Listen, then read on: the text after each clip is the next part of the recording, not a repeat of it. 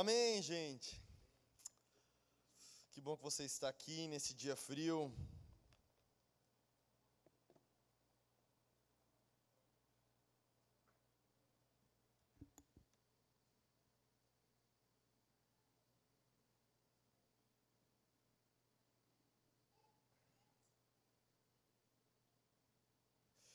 Gente, hoje é a pregação mais difícil que eu já, eu, que, do meu ponto de vista, é a pregação mais difícil que eu até então vou fazer na minha vida. Não que eu seja um pregador internacional, assim, já tenho 350 sermões, não. Mas assim, foi muito desafiador. Eu não sei para você, mas esse tema Espírito Santo, às vezes ele é muito nebuloso no nosso entendimento. Então eu fui muito desafiado, eu tentei até fugir, mas o Robertão não deixou. Então, se der ruim, a culpa é dele, tá bom? Mas eu falo isso não para assustar, mas é porque é um tema que. Daqui a pouco eu falo. Mas eu queria fazer uma comparação com o que essa pregação é. Essa pregação vai ser tipo aqueles filmes. Sabe quando você assiste aqueles filmes? Que você começa a assistir e você fala assim: onde que isso aqui vai chegar? Vai chegar a lugar nenhum. E aí você está morrendo de medo de você chegar no, no, fim do filme e descobrir que era uma droga. Mas você chega no fim do filme e parece que todas as informações se cruzam e tem um final maravilhoso. Eu espero que seja assim essa pregação. Então ela não vai ser simples, ela não vai ser assim super mastigável, mas confia que se Deus der graça, no final tudo vai fazer sentido. A série do mês, como vocês sabem. Sam, você tem arte aí? Eu não sei se tem arte. Tem arte? Mas vocês viram a arte que a Flavinha mandou no grupo. Quem conhece aquela palavra, talvez vocês não saibam aquela palavra, está escrito em grego, é a palavra parácletos, que é uma palavra, é um nome dado ao Espírito Santo em grego, que, que está no Novo Testamento. No entanto, a gente não vai falar da raiz dessa palavra, a gente vai falar de outra. Mas, enfim, a nossa série é para trabalhar sobre o Espírito Santo. Por quê? Porque nós temos entendido, e mais do que entendido, a gente tem se sentido chamado, desafiado por Deus, a entrar numa, numa realidade com o Espírito Santo como a gente nunca viveu. Você, eu não sei se você, alguém sente isso aqui também? Esses dias, um, agora mesmo, a Lu estava conversando comigo, Google, meu coração está queimando, é isso. O Espírito Santo está chamando alguns, despertando o coração de alguns. E eu creio que a gente vai começar a viver coisas que a gente nunca viveu. Então essa série vai falar sobre o Espírito Santo. Nós vamos falar hoje sobre o Espírito Santo, que talvez, não sei se você concorda comigo, mas seja a pessoa mais mal compreendida da Trindade. Talvez todos saibam aqui, mas não é só por via de dúvida. O Espírito Santo também é Deus, né? A gente fala que Deus é são três em um. É Deus Pai, Deus Filho, que é o Jesus Cristo, e o Deus Espírito Santo. O Espírito Santo é Deus. Mas talvez dessas três pessoas da Trindade, ele seja a mais mal compreendida, a ponto de um escritor chamado Dr. Francis Chan escrever um livro chama O Deus Esquecido falando sobre a pessoa do Espírito, Santo. Olha que loucura. O nome, não o livro é uma loucura, o livro é uma bênção. Mas assim, a ponto de pessoas serem despertadas para isso, a ponto de escrever o Deus esquecido. E não esquecido, é esquecido no sentido de que a gente não entende o seu movimento, a gente não entende quem ele é.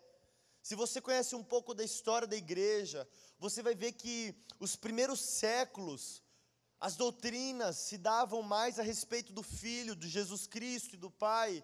O Espírito Santo ele era citado, mas ele não era muito desenvolvido.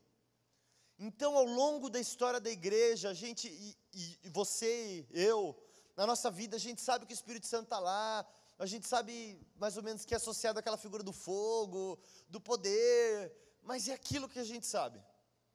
E a gente precisa ir mais profundo, e hoje eu quero tentar trazer no seu entendimento por que é importante a gente entender quem é o Espírito Santo. Não sei se você já ouviu algumas frases como essa: ah, o Espírito Santo só veio depois que Jesus subiu aos céus. Ou, ah, o Espírito Santo estava na dele lá, e aí era Jesus que trabalhava, o Espírito Santo estava de folga, de férias. Aí quando Jesus foi, o Espírito Santo começou a trabalhar. Mas esse tipo de inverdade moldou nosso pensamento a respeito do Espírito Santo. Às vezes a figura do Espírito Santo, não sei para você, mas às vezes para mim eh, parece mais que é uma experiência mística, é uma experiência nas emoções, é quando os pelinhos, é, esqueci, arrepiam. É quase que o Espírito Santo é aquele que nos leva a uma experiência sobre-humana. E de fato ele nos leva a esses momentos, mas é muito além disso. Nós precisamos conhecer o Espírito Santo. Mas alguém aqui consegue bater no peito e falar assim: Eu conheço Deus 100%? Alguém? Alguém bate no peito e fala: Eu conheço Jesus 100%.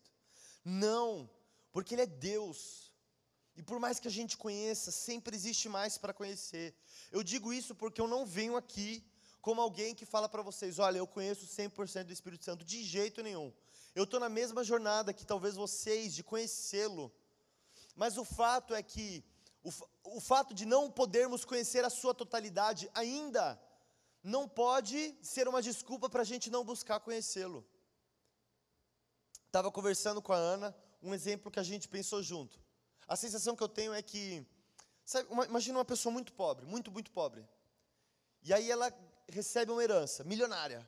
Ela virou milionária da noite para o dia. Mas ela não está ligada ainda que ela recebeu aquela herança. Então ela continua vivendo como pobre. Quando ela poderia usufruir daquele recurso para melhorar sua qualidade de vida, para abençoar as pessoas, enfim.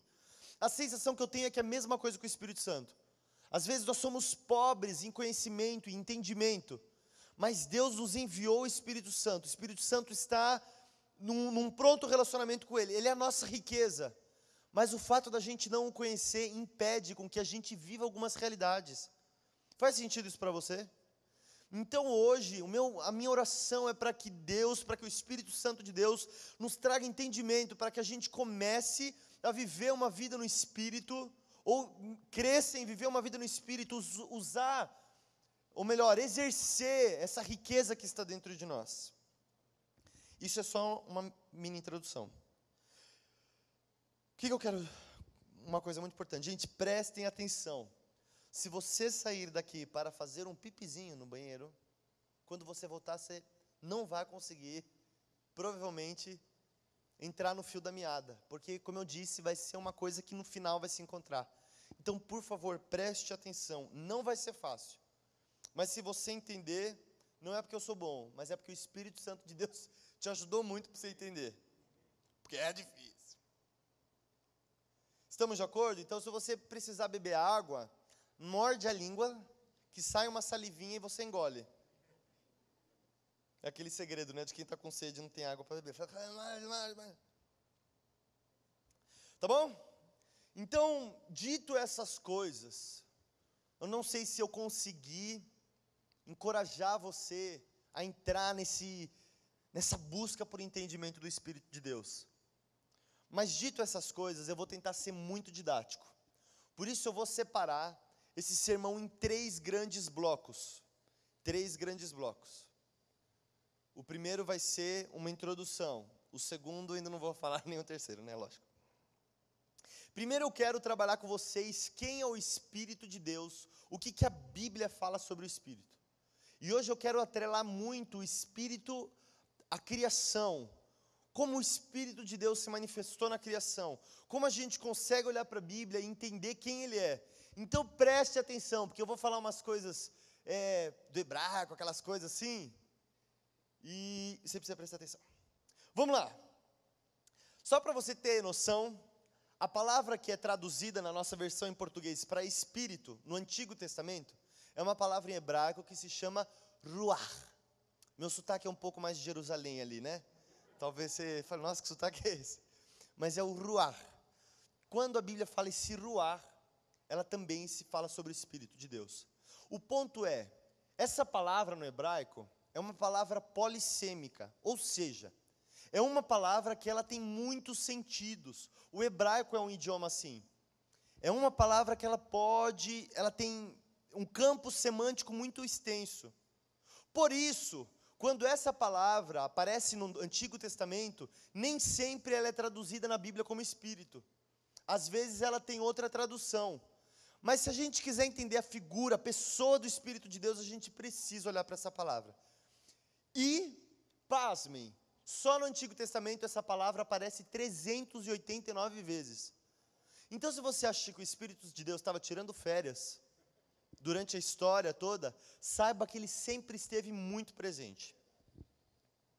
Então, eu quero falar primeiro, nesse primeiro bloco, sobre quatro, é, quatro manifestações, atribuições do Espírito de Deus no Antigo Testamento. Se você não. Quem é bom de Bíblia aqui? Levanta a mão. Legal, ninguém, ninguém. Legal, a gente está indo para o caminho certo. Quem aqui trouxe a Bíblia no papel? Que bom, 5%. Bom, eu quero encorajar você que trouxe a Bíblia, tomara que você consiga aí folhar. Eu não, eu nem passei todos os, os textos para lá. E se o Roberto e a Flávia me permitirem, depois eu passo o esboço para vocês, que vai ter todos os textos. Mas só se eles permitirem, tá bom? Não adianta depois pedir para mim. Primeira coisa, ruar. Ruar é o Deus em movimento, é o Espírito em movimento. Abre em Gênesis 8:1, produção. Olha ali. Lembrou-se Deus de Noé e de todos os animais selváticos e de todos os animais domésticos que com ele estavam na arca. Deus fez soprar um vento sobre a terra e baixaram as águas. Essa palavra vento é o ruar é a palavra que também foi traduzida por Espírito. Vamos olhar outro exemplo desse.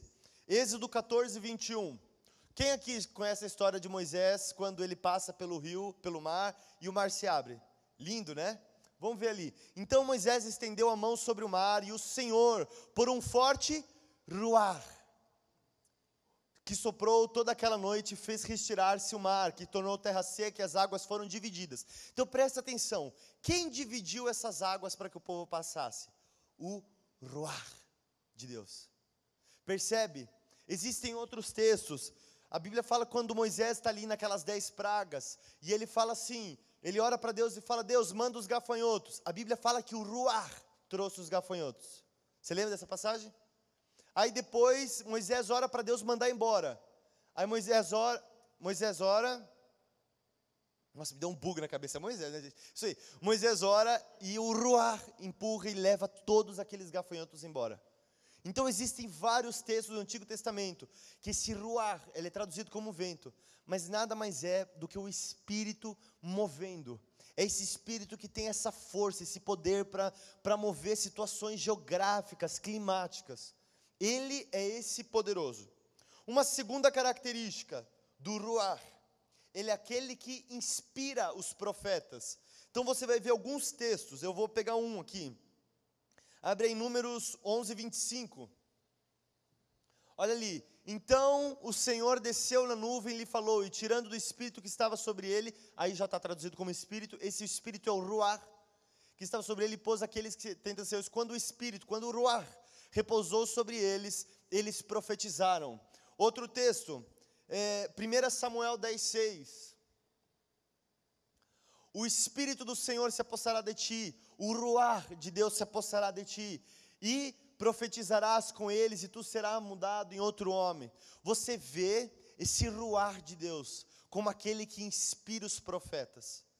Você que é, conhece bem a Bíblia, você vai saber que Balaão, que é um profeta é um profeta, como eu digo assim, do mal, que ele estava num povo inimigo, e quando o rei, um rei inimigo do povo de Deus, contrata ele para ele amaldiçoar o povo, ele só consegue abençoar. O roar de Deus inspirou ele. Então esse roar, esse espírito no Antigo Testamento, ele também é aquele que inspira os profetas. Uma terceira característica, o espírito, e aqui no Antigo Testamento até aparece esse roar com outra palavra que é o Kadosh, o Ruach Kadosh, esse, esse sotaque bem em Jerusalém, que é o Santo Espírito, o Espírito Santo, como aquele que dá direção. Tem vários textos, mas eu quero mostrar um texto para vocês. Na verdade é um texto grande, então eu vou contextualizar aqui. Quem sabe quem é Elias? Sabem quem é Elias? O profeta. Elias, ele era o profeta, ele vivia numa época onde existia o, o rei Acabe e Jezabel, né? Quando você não gosta de uma pessoa, você fala assim, Jezabel. Por quê? Porque ela é uma pessoa encapetada. endemoniada. E como você sabe, talvez não saiba, mas você vai saber agora, Jezabel e Acabe perseguiam os profetas para matá-los. Se uma pessoa te persegue, você vai ao encontro dela? De jeito nenhum. Você vai fugir dela. Mas 1 Reis 18 conta uma história muito interessante. Observe isso. Aquela região está passando por fome. E Acabe está falando assim: a gente precisa dar um jeito nessa fome. E ele tem um servo chamado, a Bíblia fala que ele era um mordomo, chamado Obadias. Obadias era um homem temente a Deus e amava o Senhor, a ponto de esconder profetas. Ele preparou dois esconderijos de profetas e ele escondia os profetas para que o rei não matasse eles. Mas o ponto é, um dia, 1 Reis 18 conta que Acabe sai para um lado para resolver esse problema da fome, e Deus, em outro lugar, fala com Elias e fala assim: Olha, vai até Acabe, Deus, bem de boa, né? vai até aquele que quer te matar, mas enfim, vai até ele e diga essa, essa e essa palavra. Beleza. Quando Elias está indo no caminho, ele encontra o mordomo Obadias. E ele fala para Obadias: Obadias, vai lá para o rei e fala que eu quero falar com ele. Obadias fica tipo assim: ele fala, pô, Elias, que, que, que, eu, que, eu fiz para você, cara? Por quê? Se eu, ele fala assim: se eu chegar para o rei, falar para o rei que você quer falar com ele e o rei quer te matar, e aí o rei vem até o teu encontro. Olha o versículo aí que eu vou, que eu vou mostrar aí. É, bota aquele versículo de 1 Reis que eu não lembro qual era. 12. Olha o que ele fala. Poderá ser que, apartando-me eu de ti, o Espírito do Senhor te leve, o Ruar, o Ruar Kadosh, o Ruar, ele te leve, não sei para onde, e vindo eu dar as novas a Acabe, e ele não te ache, ele me matará. Olha que interessante. A preocupação de Obadias não era do fato de Elias é, dar uma palavra e não cumprir a palavra dele. A preocupação é dele é, eu sei que o Espírito de Deus pode te mover quando ele quiser. Imagina se eu chego até Acabe e falo para ele vir te encontrar. E aí o Espírito de Deus te leva. O que, que você mostra? O que, que a gente mostra aí? Que eles tinham um entendimento que o Ruar, esse espírito, ele é aquele que dá a direção. E você vai ver inúmeras passagens. Quando. Não vou dar, não vou dar o spoiler. Mas uma terceira característica, então, é que o Espírito é aquele, no Antigo Testamento e também no Novo, que dá direção. Eu não sei se isso anima você, mas isso me anima. Quarta característica, e essa é muito legal, eu preciso que você preste atenção nessa. O ruar é aquele que sopra o fôlego de vida. Vamos para a bem criação, Gênesis 2, 7. Vocês estão comigo ainda? Eu sei que está bem forte, eu falei que ia ser difícil, é? é Gênesis 2, 7, olha ali. Então formou o Senhor Deus ao homem do pó da terra, como vocês sabem, lhe soprou nas narinas. Esse lhe soprou, ele soprou o que? O roar. Esse roar foi soprado. Uma das traduções dessa palavra é sopro, é o vento, né? Então ele soprou o roar nas narinas, o fôlego de vida, e o homem passou a ser alma vivente. Pare por aqui. Essa palavra que foi traduzida como alma vivente, em, em algumas traduções aí tem ser vivente, né? É uma palavra, de acordo com o meu sotaque, que é um nefet hai, entendeu? Bom, você também não sabe, então você não vai falar que está errado. Mas o ponto é, assim como ruar é uma palavra que tem muitos sentidos, esse nefet hai, ele também é uma palavra com campo semântico grande.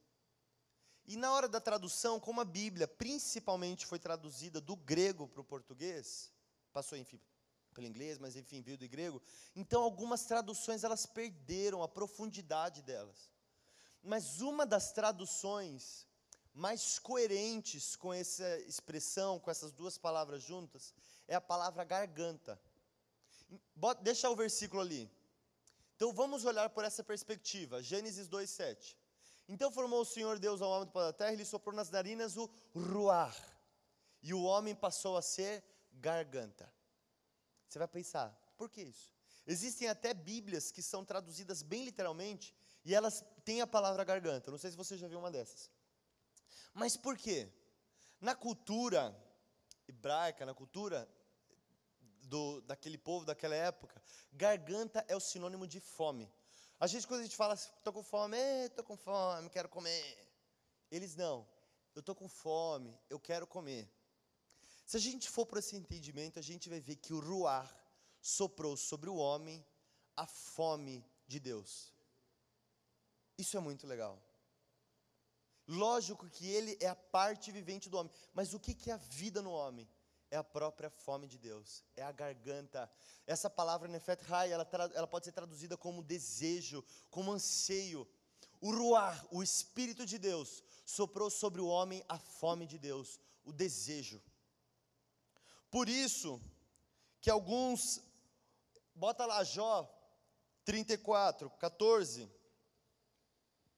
Olha Deus falando, se Deus pensasse apenas em si mesmo e para si recolhesse o seu ruar e o seu sopro, próximo, versículo 15.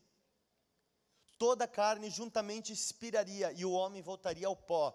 Se Deus resolver tirar de toda a humanidade, tem uns salmos que fala isso. Se ele tirar da humanidade o ruar, o espírito, o homem morre. A vida no homem é essa fome de Deus. A vida no homem é esse desejo, é esse anseio. Vocês estão entendendo até aqui? E existem outros versículos que falam sobre isso. Eu vou ler, não tem ali, mas eu vou ler. Preste atenção. Salmo 146. Quando o espírito, quando o ruar dele se vai, voltam ao pó.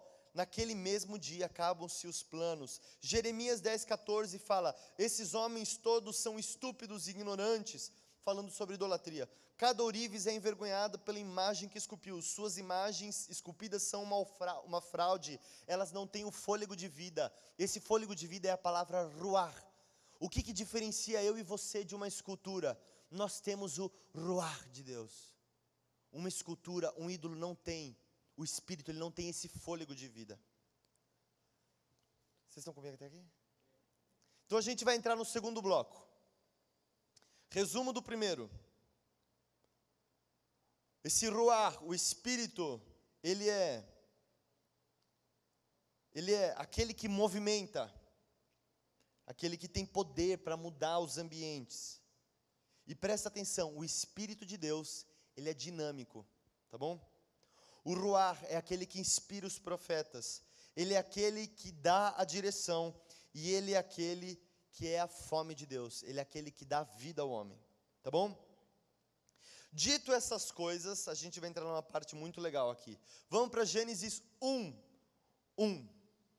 Bem criação, né? Porque a gente vai falar sobre o Espírito na criação. 1, 1. No princípio criou Deus os céus e a terra. 2. A terra, porém, estava sem forma e vazia, havia trevas sobre a face do abismo, e o Espírito de Deus pairava por sobre as águas. Prestem atenção aqui comigo. Dei aqueles mini arrotos, sabe assim? Enfim. É,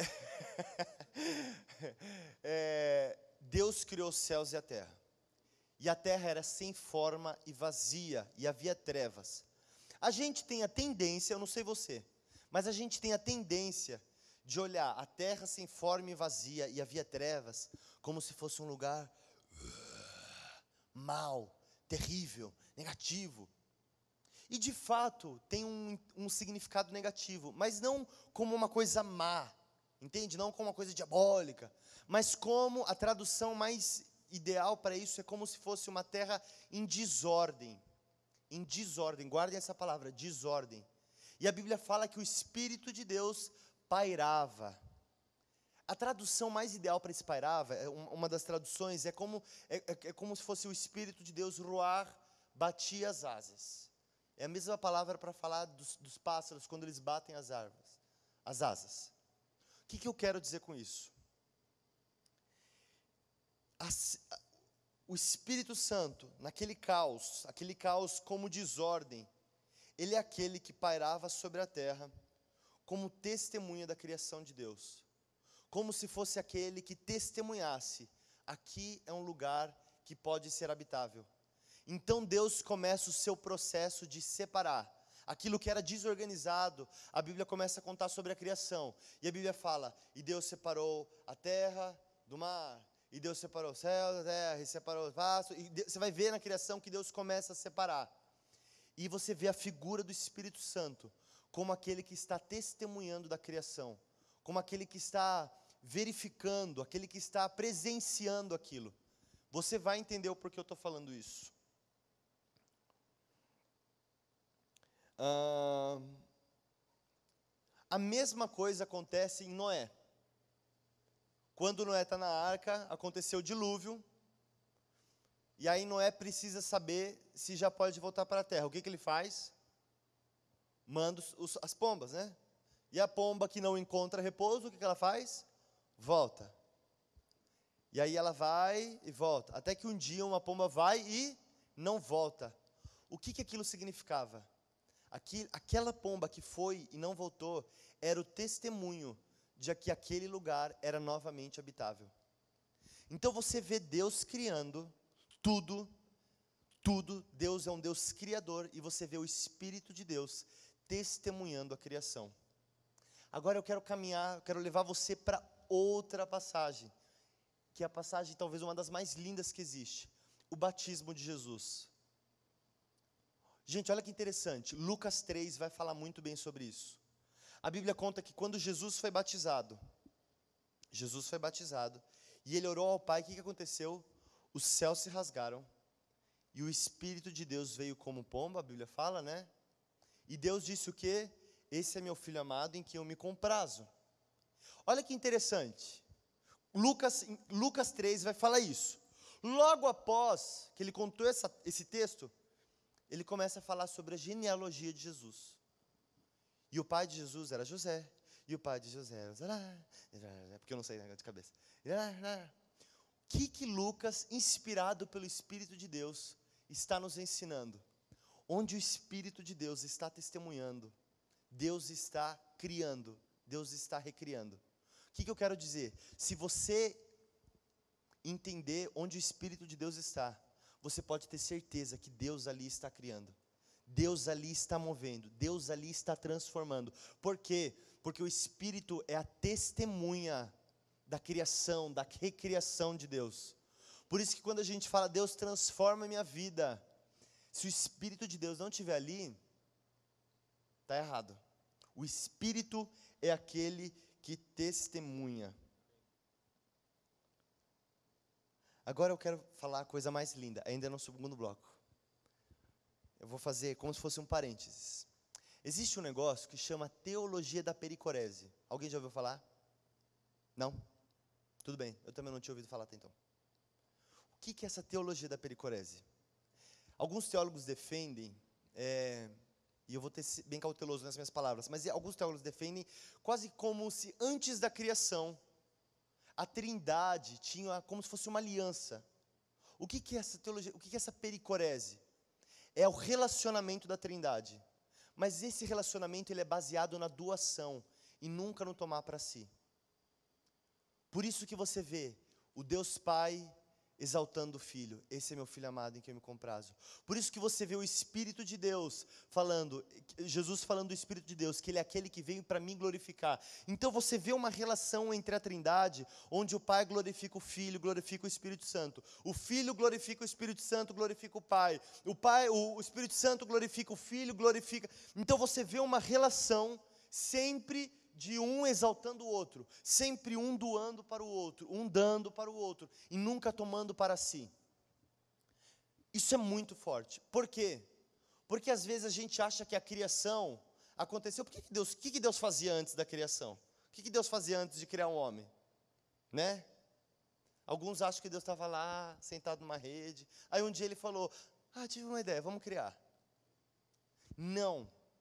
A criação é resultado do transbordamento dessa relação da Trindade. Um doa para si, o Pai doa amor, o Espírito doa amor, Jesus doa amor, e um doando para si, e essa relação começa a transbordar. E o resultado disso é que eu e você, essa terra em que vivemos, é criada. Vocês percebem como isso é forte? E por que, que eu quero dizer isso? Onde eu vou chegar nisso? Você vai ver Bota João 16, 13, 14. João 16, 13, 13. Quando vier, Jesus falando, quando vier, porém, o Espírito da verdade, ele vos guiará a toda a verdade, porque não falará por si mesmo.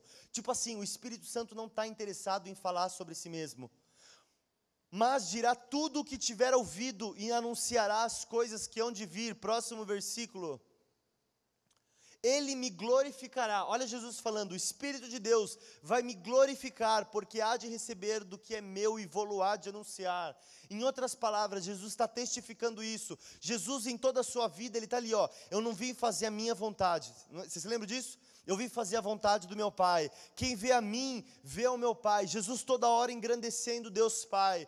Aí o Espírito Santo vem e qual que é uma das das atribuições do Espírito Santo é apontar para Jesus, é glorificar o Filho, é dar testemunho do Filho. Aquele Espírito que estava na criação, testemunhando a criação, ele é aquele mesmo que ainda hoje testemunha a criação, testemunha o Filho de Deus, testemunha o Deus Pai.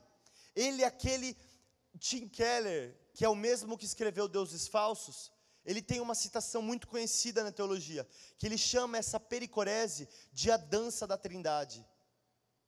Pericorese, a, a tradução da palavra pericorese é uma dança em roda.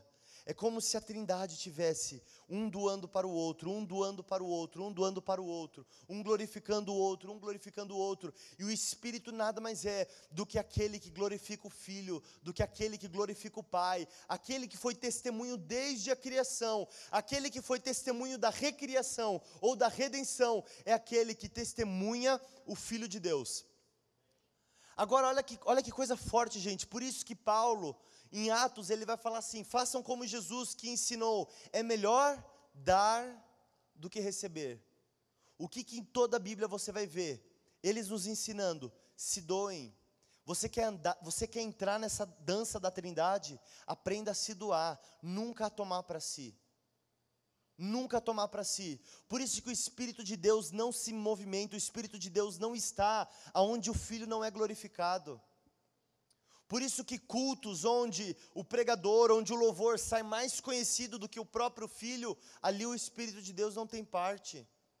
O Espírito de Deus não tem parte em ministérios, em pessoas que chegam aí na internet e fazem a sua fama maior do que a fama de Cristo. As pessoas podem falar sobre o Espírito, mas se Jesus não é glorificado, aquilo não tem influência do Espírito no sentido de que, não, enfim. Agora, para acabar esse bloco 2, a gente já está indo para o final, mas bloco 2, abre aí Atos 1,8.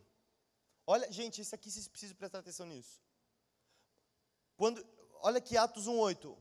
Mas recebereis poder ao descer sobre vós o Espírito Santo, e sereis o quê?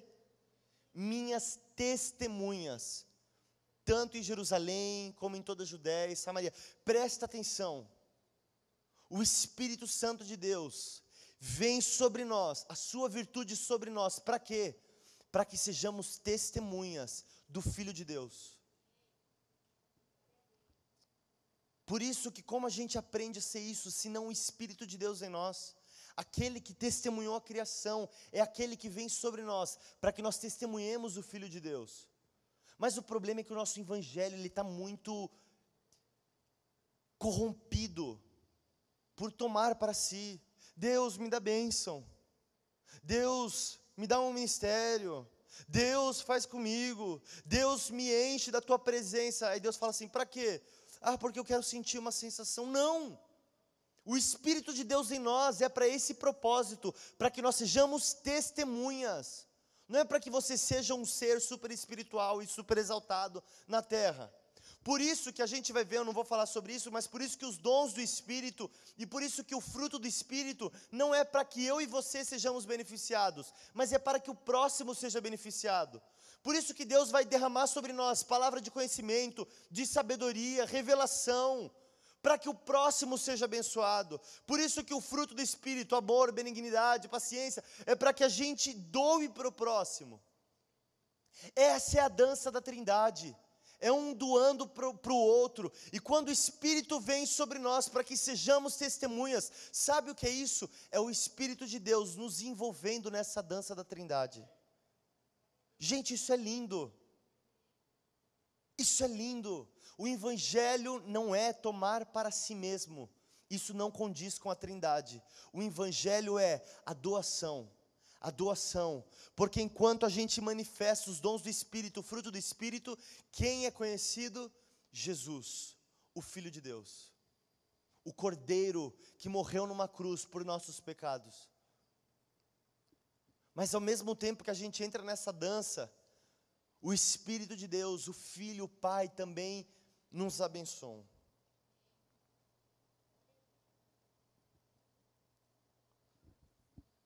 DJ JJ Packer, falei português, que é um escritor muito muito reconhecido, ele tem uma afirmação muito legal, muito interessante sobre o espírito. Ele fala que o espírito de Deus é como um holofote. Eu não sei se vocês já vivenciaram isso, mas algum momento aquele holofote já passou na sua cara e você ficou meio cego? Mas qual que é a função daquele holofote? É iluminar algo, certo? O Espírito Santo é aquele que ilumina Jesus Cristo para que nós possamos vê-lo. Mas quando você olha para ele, você quase cega, tipo assim, ele está despercebido. O Espírito Santo não é aquele que chama glória para si, mas é aquele que fala: olhem para o Filho, olhem para o Filho, olhem para Jesus. Só que eu e você, a gente não pode simplesmente fazer isso, tipo assim, olhar e ignorar.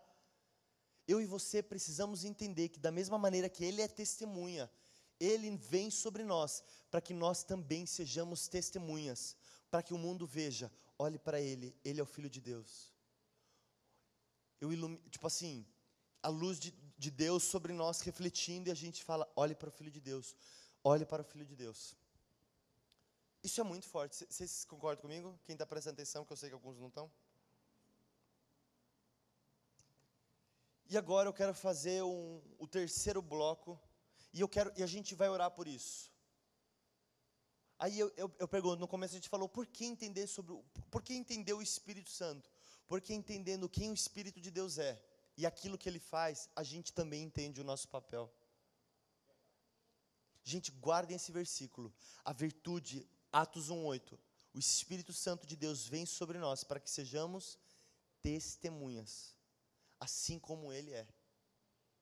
Amém? E a gente vai orar por isso no final. Agora, como você sabe, porque você fez o quiz semana passada e vocês todos foram muito bem, mas eu ganhei o terceiro lugar. A última série foi sobre idolatria.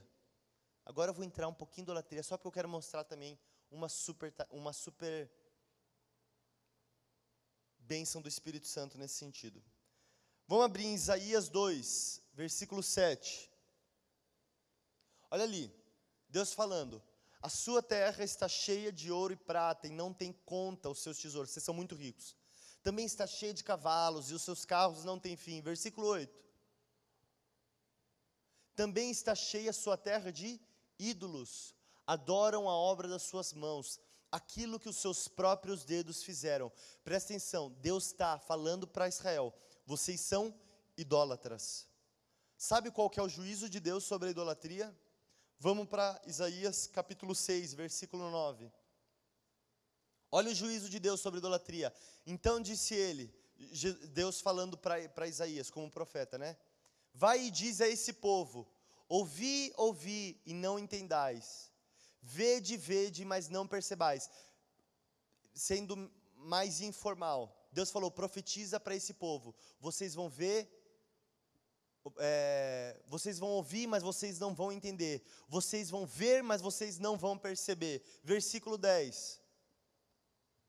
Torna, Deus profetizando, o coração de vocês vai ser insensível os ouvidos de vocês vão ser endurecidos, os olhos de vocês vão ser fechados, para que não venha ele a ver com os olhos, a ouvir com os ouvidos e a entender com o coração, e se converta e seja salvo. Espera que eu me perdi aqui. o juízo de Deus, e não é porque Deus é mau, é porque essa é a consequência da idolatria, é que nós vamos ver, mas não vamos perceber, vamos ouvir, mas não vamos entender. Isso é pesadíssimo. Salmo 115, versículo. O Salmo 115 fala sobre idolatria, mas versículo 8 fala o quê? Tornem-se semelhantes a eles, os que fazem e quanto neles confiam. Está falando sobre idolatria. Se eu e você vivermos uma vida de idolatria, nós vamos nos tornar como os ídolos a quem adoramos. Só que deixa eu te lembrar uma coisa: ídolos, no sentido figurado, porque a gente aprendeu na série que não é apenas uma estátua. Mas assim, trazendo essa analogia, ídolos são de pedra, ídolos são duros, ídolos não têm o ruar de Deus. E se eu e você vivermos uma vida de idolatria, nós, o nosso coração vai se tornar de pedra, assim como os ídolos. Os ídolos não têm um coração que é receptivo à presença de Deus. E esse é o grande perigo da idolatria. Eu ouvi um exemplo, eu gostei muito. Enxerguem uma árvore. Uma árvore. Debaixo da árvore tem uma folha muito seca, muito seca. A ponto de esfarelar. Sabe aquela que você pega e esfarela na mão? Mas também nessa árvore acabou de cair uma folha. Ela está caindo. Verdinha. Mas vejam, tanto aquela folha seca, quanto essa folha que acabou de cair, as duas estão mortas. Essa folha que ainda está verde, ela vai ficar seca também que, que eu quero dizer com isso? Esse é o grande perigo da idolatria. Porque às vezes o nosso coração vai secando, vai se petrificando, mas a gente ainda olha para a gente, a gente ainda vê que a gente está verdinho, porque a gente está debaixo da graça de Deus. Ainda existe em nós vida, a gente ainda vem num culto e levanta até as mãos, mas a gente não percebeu que a gente está se distanciando e o nosso coração está ficando cada vez como pedra, porque os ídolos do nosso coração, Salmos fala que aqueles que o adoram se tornarão como ele. Jovens, pessoas, homens, mulheres que vivem uma vida de idolatria, o fim deles, o fim delas é a morte, é a sequidão. E onde eu quero chegar com isso? Abra em Jeremias, Ezequiel 36. 36, versículo 25. Estamos acabando, presta atenção aqui. Então aspergirei água pura sobre vós e ficareis purificados de todas as vossas imundícias e de todos os vossos ídolos vos purificarei. Deus falando que ele purificaria aquele povo da idolatria. Mas vamos ver como ele faz isso, versículo próximo. Dar-vos-ei coração novo e porei dentro de vós o quê? Um espírito novo, um ruar. Eu tirarei de vós o que o Espírito Santo de Deus faz em nós ele tira de nós um coração de pedra e nos dá um coração de carne. Próximo versículo. Porei dentro de vós o meu espírito e farei que andeis nos meus estatutos, guardeis os meus juízos e os observeis. A Flavinha hoje no grupo, quem está no grupo do True Life Team sabe que do True Life, ela botou lá, pessoal, falamos sobre idolatria e o Senhor está nos ensinando a tirar esses ídolos do nosso coração que podem ser tantas coisas, e precisamos colocar um, um, o Espírito de Deus, precisamos colocar Deus no lugar, certo? Essa obra é a obra do Espírito Santo de Deus, porque você não consegue mudar o seu coração de pedra em coração de carne, mas o Espírito de Deus, todos os dias, todos os dias, Ele toca na nossa vida para que o nosso coração de pedra seja transformado em coração de carne. E, e assim, eu não sei o quanto isso choca você, mas, gente, presta atenção: se você está aqui hoje, se você ainda crê no Filho de Deus, não é porque você é o crentão, não. É porque o Espírito de Deus tem tocado no seu coração. E ele tem lutado contra a idolatria que tem petrificado o coração. Tem um escritor que escreveu um livro que chama Você se torna aquilo que você adora, que ele é incisivo a ponto de falar que o único pecado da igreja é idolatria. Em que sentido ele quer dizer isso? Ele quer dizer que todas as coisas, de alguma maneira, são idolatria. Tudo, tudo na nossa vida que nos distancia de Deus, está fazendo força para que o nosso coração seja de pedra. Mas o Espírito de Deus é aquele que vivifica o nosso coração. Ele é aquele que é a nossa garganta, aquele que é a fome de Deus. Ezequiel 37, o próximo capítulo, preste atenção aqui. Vai contar aquela história que vocês, vocês ainda que são pentecostais já ouviram muito. O vale dos ossos secos. Aleluia. Se você conhece a história, você sabe que Deus, a Bíblia fala que o Espírito conduz Ezequiel e leva ele a um vale de ossos secos, né? Secos, mirrados, a ponto de virar pó. E aí Deus pergunta para ele, fala assim: Você acha que isso aí vai voltar a viver? E aí Ezequiel fala: Senhor, você sabe. O que, que Deus fala para ele? Profetiza sobre esses ossos. Profetiza. E ele fala assim: profetiza o quê? que a junta vai se juntar, que a carne vai entrar, mas profetiza acima de tudo que o espírito, o ruar, vai entrar naquele, naquela, naquele corpo. E Ezequiel profetiza. E a Bíblia fala que o barulho começou a crescer, crescer, crescer, e era osso juntando com osso, e era nervo, e era carne, e aí eles viraram seres inanimados. Tipo boneco de cera. Aí a Bíblia fala que Deus fala de novo para Ezequiel: profetiza o espírito, profetiza o ruar. E aí Ezequiel profetiza, e aquele, aquele corpo se torna vida, se torna fome. Sabe qual é a comparação que Deus faz para Ezequiel, ensinando ele? Ele fala assim: esses ossos secos, vamos olhar esse, esse pedaço de trecho. Ezequiel, vai por, vai o 11. Ezequiel 37, 11, por favor.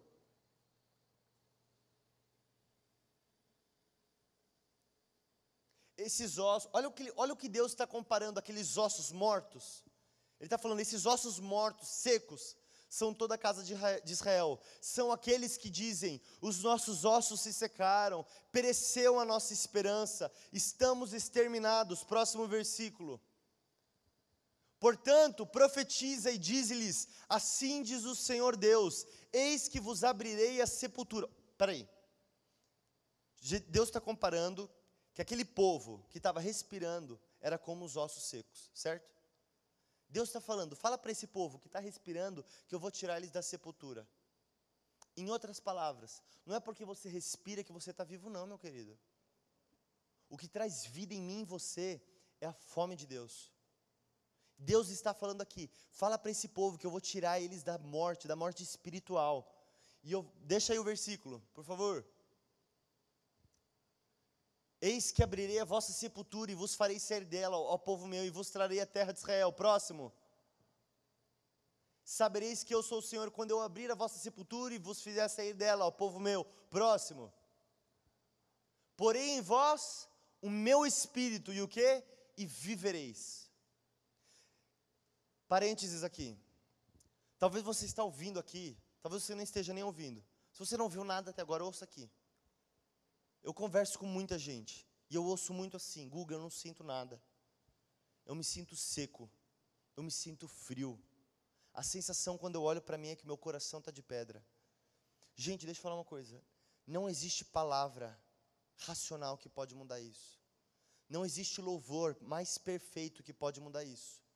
O único que pode transformar o estado do nosso coração é o Espírito de Deus, que é aquele que transforma o coração de pedra em coração de carne, é aquele que nos faz sair da sepultura, é aquele que nos faz sair desse lugar de morte e nos dá vida. Como diz Salmos, ele é aquele que nos permite, é aquele que nos conduz a um caminho onde podemos obedecer a voz de Deus.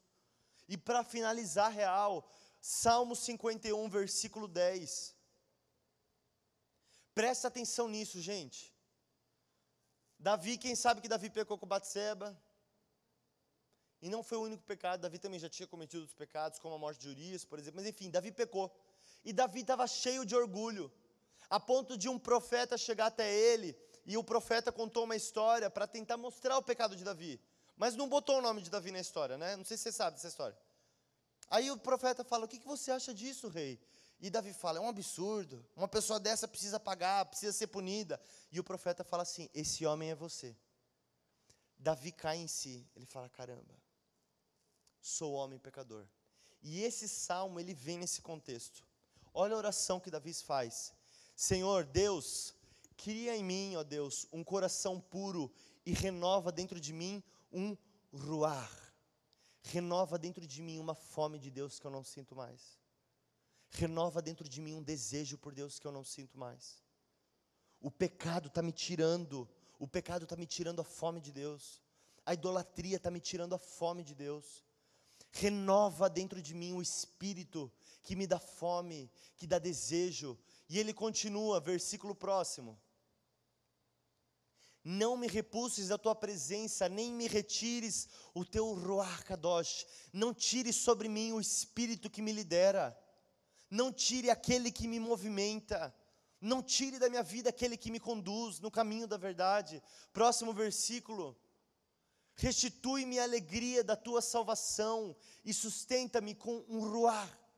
Senhor, me sustenta, o teu espírito precisa me sustentar. O grupo de louvor pode subir, por favor.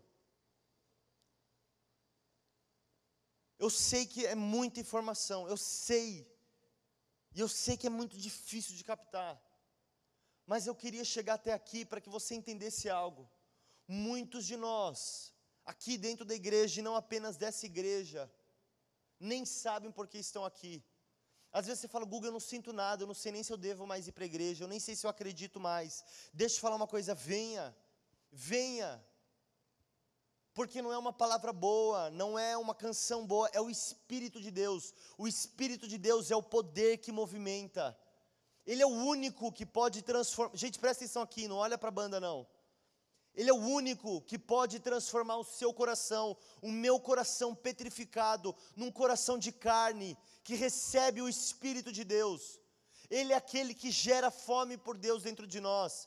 A gente vai estudar na série ainda, mas Ele é aquele que nos convence, é aquele que nos ensina a verdade. Por isso que o Espírito de Deus ele precisa ser conhecido, ele precisa ser percebido por nós. Porque eu e você sentimos o nosso coração duro e a gente não sabe o que fazer.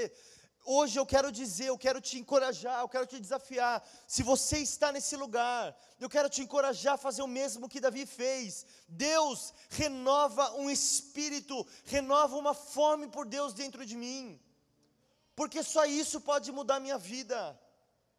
Não tires de mim o teu Santo Espírito, não tires de mim aquele que me lidera, aquele que me movimenta. Me sustenta com teu espírito aquele que inspira, aquele que conduz pela verdade, aquele que ensina a resposta, aquele que é a testemunha. Porque às vezes eu e você queremos fazer a diferença nesse mundo, queremos até ser a testemunha de Cristo, mas a gente não percebe que o nosso coração é como pedra, não sente mais, não tem mais fome de Deus, faz do culto apenas uma atividade, um encontro com os amigos. Se culto não tiver cheio, não tem graça. Ei, será que o nosso coração não está petrificado pela idolatria? A gente, o Espírito de Deus já tem nos liderado nesse lugar de renunciar aos nossos ídolos. Mas a nossa oração hoje tem que ser: Deus, renova o teu espírito, aquele que gera fome dentro de mim fome por Deus. Se alguém puder apagar as luzes,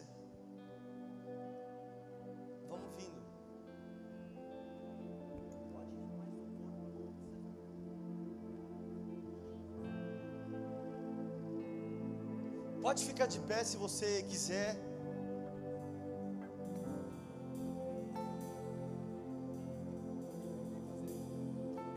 E eu não julgo, eu não aponto o dedo para ninguém. Eu falei para a liderança o quanto o Espírito de Deus tem me desafiado, porque às vezes eu me sinto, muitas vezes aqui dentro da igreja, mas o meu coração apagado, a minha fome por Deus apagada, o meu coração duro para as coisas de Deus. Isso precisa mudar na nossa vida. Porque se o nosso coração não for de carne, se não existir desejo, se não existir liderança do Espírito, nós nunca seremos como testemunhas, mas nós vamos ser aqueles que vamos apenas tomar para nós mesmos a glória de Deus. E Deus não aceita que a sua glória seja roubada dele. Hoje o Senhor quer nos convidar para essa dança da Trindade. Ele quer nos envolver nessa relação da Trindade, onde nós glorificaremos o Filho de Deus, o Espírito de Deus, o próprio Deus onde seremos testemunhas fiéis daquele que criou, daquele que nos redimiu. Mas é impossível isso acontecer se o nosso coração não existir fome por Deus,